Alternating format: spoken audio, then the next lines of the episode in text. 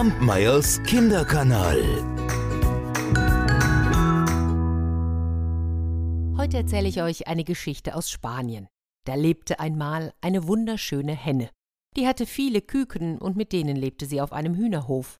Eines ihrer Küken, es war ein junges Hähnchen, das fiel auf, weil es ziemlich hässlich war.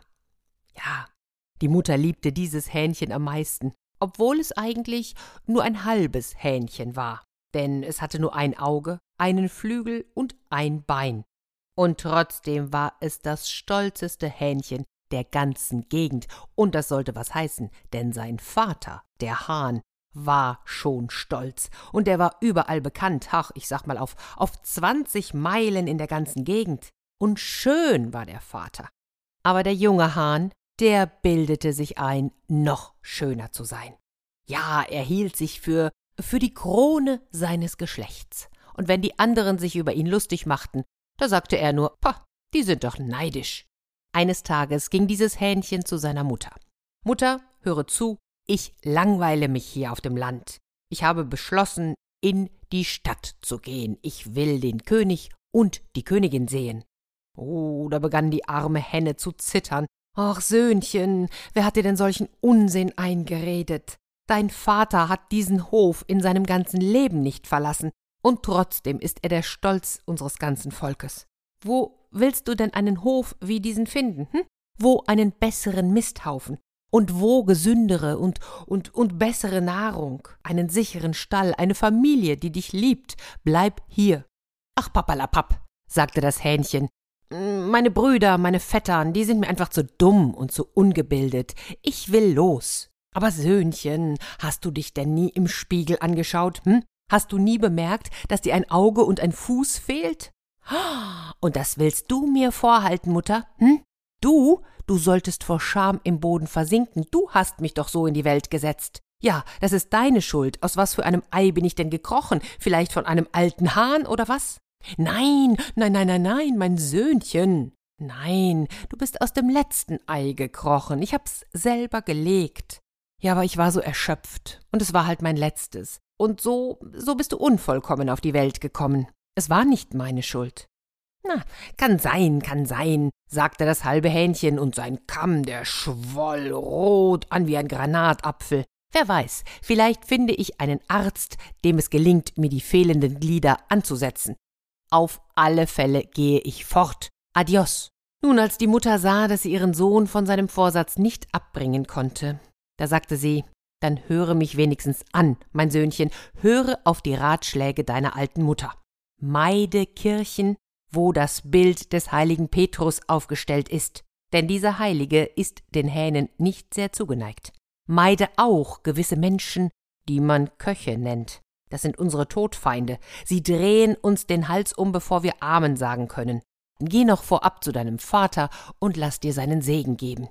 Das halbe Hähnchen ging zu seinem Vater, küsste diesem den Fuß und bat um den Segen. Der ehrwürdige Hahn gab ihm den Segen auch, mehr mit Würde als mit Zuneigung. Er mochte seinen Sohn nicht sonderlich, weil dieser so aufgeblasen und störrisch war. Ach, die Mutter aber, als sie das sah, war so gerührt, dass sie ein paar Tränen vergoß. Und so machte sich das halbe Hähnchen auf seinem einen Bein auf den Weg, schlug mit seinem einzigen Flügel und krähte zum Abschied dreimal.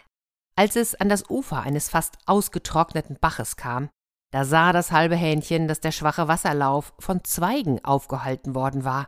Und als der Bach den Wanderer sah, da rief er ihm zu Ach, du siehst, Freund, es ist Sommer, Hochsommer, du siehst, wie schwach ich bin. Ich kann kaum noch fortkommen, ich habe nicht mehr genug Kraft, diese lästigen Zweige wegzudrängen.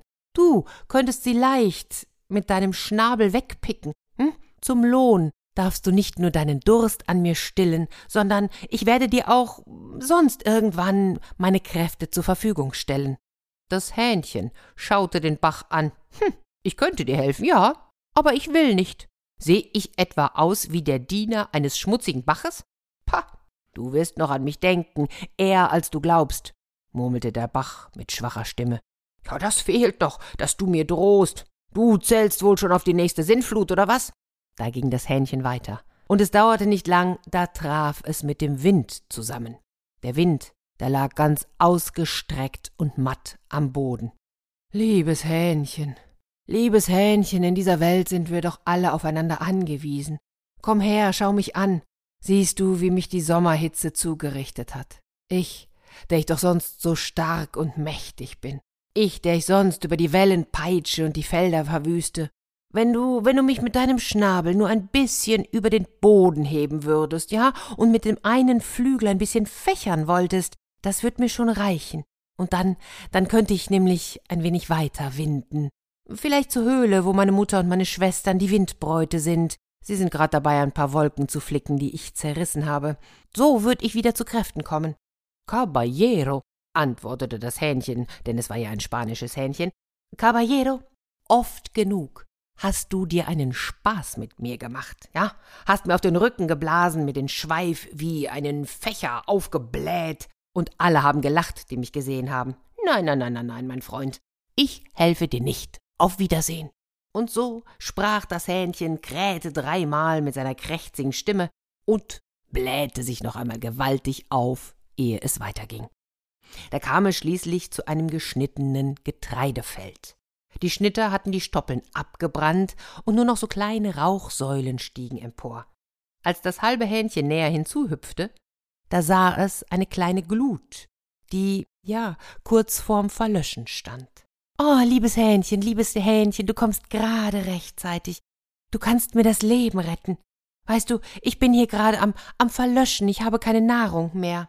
Ich weiß auch nicht, wo sich der Wind herumtreibt, sonst hilft er mir immer aus meiner Not. Kannst du mir nicht ein paar Strohhelmchen bringen, um mich wieder zu beleben? Pah, was geht mich denn dein Geschrei an? krähte das Hähnchen. Aber wer weiß, ob du nicht auch eines Tages meine Hilfe brauchst. Keiner weiß, was der Morgen bringt, sagte die Glut. Willst du mich auch noch belehren oder was? Hier, nimm das. Und damit bedeckte das halbe Hähnchen die Glut mit Asche und krähte, als hätte es eine Heldentat ausgeführt. Endlich kam das halbe Hähnchen in die Stadt. Da blieb es vor einer großen Kirche stehen und fragte, was ist das für eine Kirche? Das so lautete die Antwort, das sei die Petruskirche. Da pflanzte sich das halbe Hähnchen vor der Pforte auf und krähte, bis es heiser wurde. Und das nur, um den Heiligen und in Gedanken natürlich auch seine Mutter zu ärgern. Als es sich schließlich dem Palast näherte, wo es den König und die Königin sehen wollte, da rief ihm die Schildwache zu Zurück. Und da bekam selbst das halbe Hähnchen einen Schreck. Es wich tatsächlich zurück. Doch es schlich ein wenig um die Mauer herum und fand eine Seitentüre. Dort gingen viele Menschen ein und aus. Was sind das für Menschen? wollte das halbe Hähnchen wissen. Es hieß, das seien Köche. Aber statt zu fliehen, wie ihm seine Mutter empfohlen hatte, ging das Hähnchen mit geschwollenem Kamm auf sie los. Da packte einer der Küchenjungen das halbe Hähnchen und hatte ihm im Nu den Hals umgedreht. Dann rief er nach Wasser, um dem Hähnchen die Federn abzubrühen. Als das das halbe Hähnchen sah, da rief es Ach, Wasser, mein liebes gutes Wasser, hilf mir, verbrüh mich nicht, erbarme dich. Hm, hast du dich erbarmt, als ich dich um Hilfe gebeten habe? Hm? Das Wasser war glühend vor Zorn und brühte das Hähnchen von oben bis unten ab. Da hatte der Küchenjunge keine Mühe mehr, das Hähnchen zu rupfen. Dann steckte der Koch das halbe Hähnchen an den Bratspieß. Feuer, liebes gutes Feuer, du bist so mächtig, hab Mitleid mit meiner traurigen Lage. Zähme deine Flammen, verbrenn mich nicht. Du bist so unverschämt, sagte die Glut. Du hast noch den Mut, dich an mich zu wenden, hm? nachdem du mich fast erstickt hättest?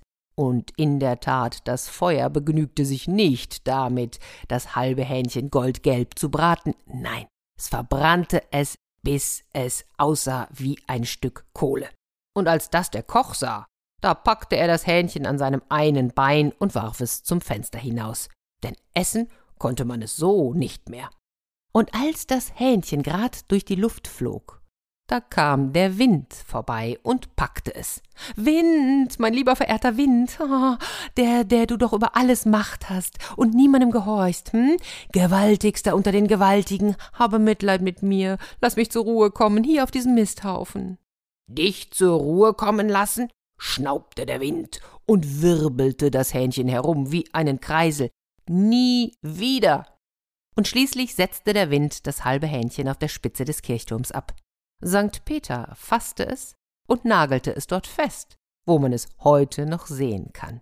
Mager und nackt, vom Regen gepeitscht und vom Wind ebenso. Nur heißt es heute nicht mehr das halbe Hähnchen, nein, jetzt heißt es Wetterfähnchen. Kampmeyers Kinderkanal.